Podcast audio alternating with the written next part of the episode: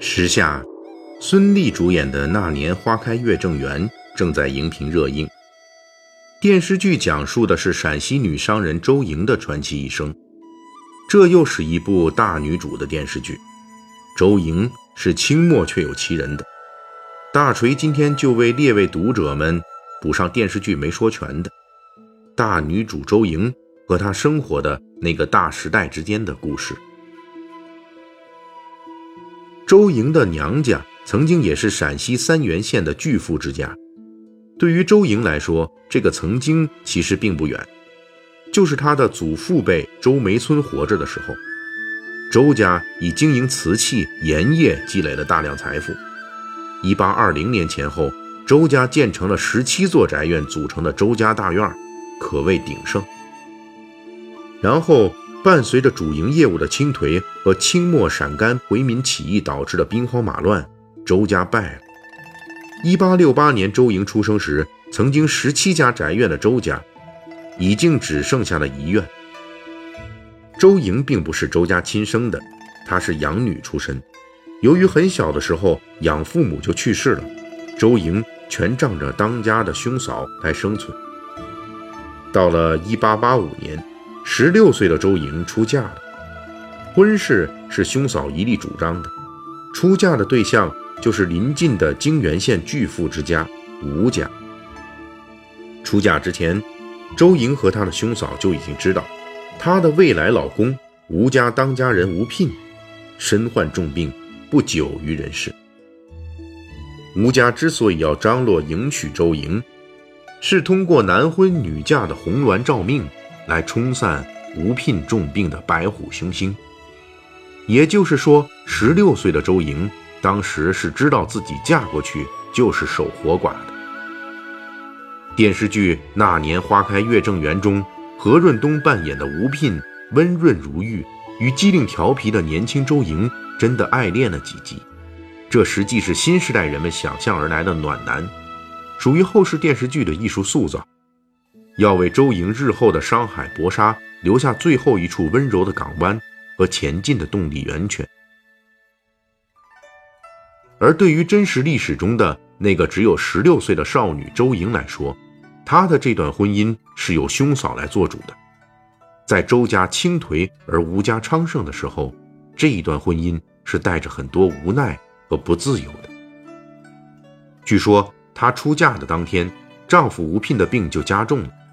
在留存下来的文献资料中，吴聘的死亡时间并不统一，有的说是结婚十天之后就去世了，也有的说是吴聘强撑了三个月而去世。由于吴聘去世太快，周莹这辈子都没有孩子。就这样，在泾源吴家，最快速度诞生了一位寡妇，吴周氏周莹。这实在不是什么好位置。由于吴家的昌盛完全来自于吴聘的父亲吴卫文，而吴卫文在周莹过门前九年，也就是1876年就去世了。现在吴卫文之子吴聘又英年早逝。吴家的顶梁柱都没了。十六岁的周莹当起了这个家业，他把吴家的经营重点布置在了盐业、棉花等项目上。跟当时的周家一样，周莹所处的时代，陕西商人圈子普遍在倾颓和瓦解，唯有吴家在周莹的带领下逐步走出困境，成为陕西最强大的商家。一些文学作品极力描写周莹经商的睿智与机敏。吃苦耐劳，重点强调他以信义经商。其实这些优点是当时陕西秦商的普遍特征。拥有这些优势的陕西商人群体，还是不可避免的衰落了。这是相比同时代更强势的晋商、徽商，陕西商人更喜欢把经商利润都拿回来，在陕西当地置地务农，缺乏金融化的基本操作，始终无法把蛋糕做大。在整个秦商的衰亡大时代里，周莹掌管的吴家却逆流而上。其实主要是有两个特别的原因。首先是吴家在陕甘回民起义中幸运的没有被波及，而且还跟当时前来作战的清军左宗棠部做生意，反而实力增强。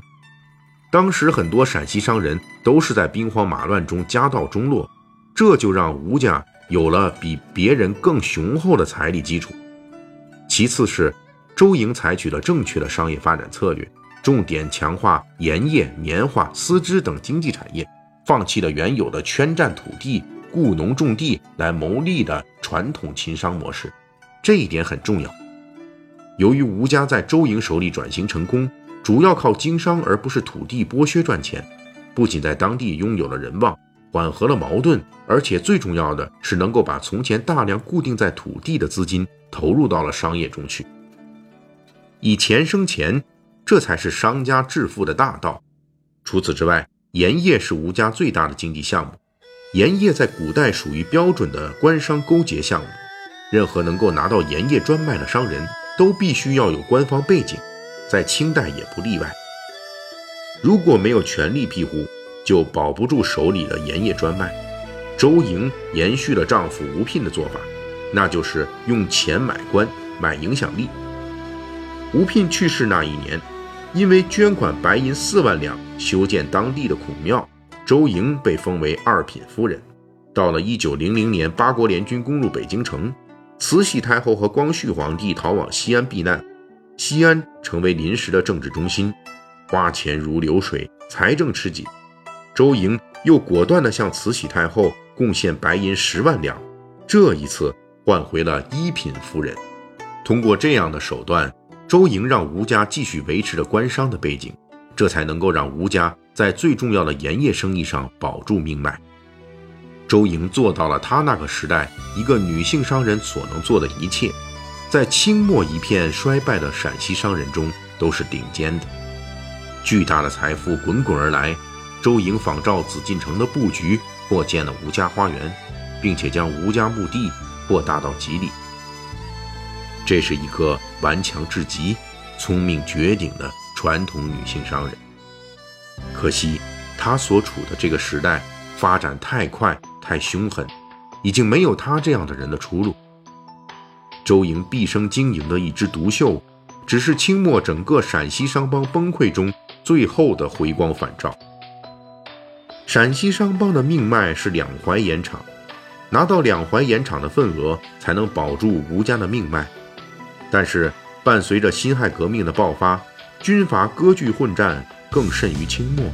再加上更适应近代金融的晋商、徽商的竞争，整个陕西商帮都被逐渐挤压出两淮盐场，周营又能如何呢？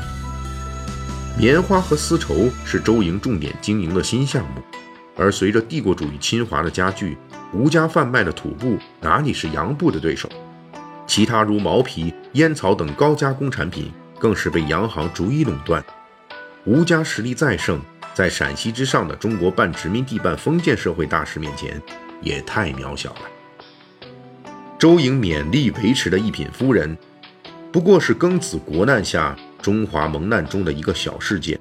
十万两白银可以让慈禧一笑，可以让秦商在国难时惊鸿一现，但是同一时刻，整个中国四点五亿两的辛丑条约赔款压下来，谁人能够阻挡这天下倾颓的狂澜呢？一九一零年，四十二岁的周莹去世。周莹死后，按照祖宗家法，由于没有亲生子嗣，他不能被埋进他一手扩建的吴家墓地。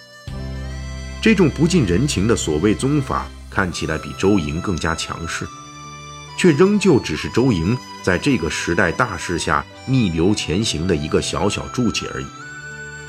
周莹去世后一年，辛亥革命爆发。随后，在更浩浩荡荡的民主主义革命面前，在这一波波的历史洪流面前，这实在是不堪一击。后来，在周莹扩建的吴家花园里，走出了一个年轻人，是他的堂侄，这个叫做吴宓的年轻人，最后成为国学大师。再后来，七七事变爆发，周莹过继的养子吴怀先，请一批年轻人走进吴家花园。这里成为中共陕西省委青年训练班，一万多名抗日骨干从这里走出去。对于周莹来说，这些后话他是不知道的，但是他曾经努力过、挣扎过、辉煌过。对于周莹这样一个大时代的大女主来说，这是她所能做到的极限。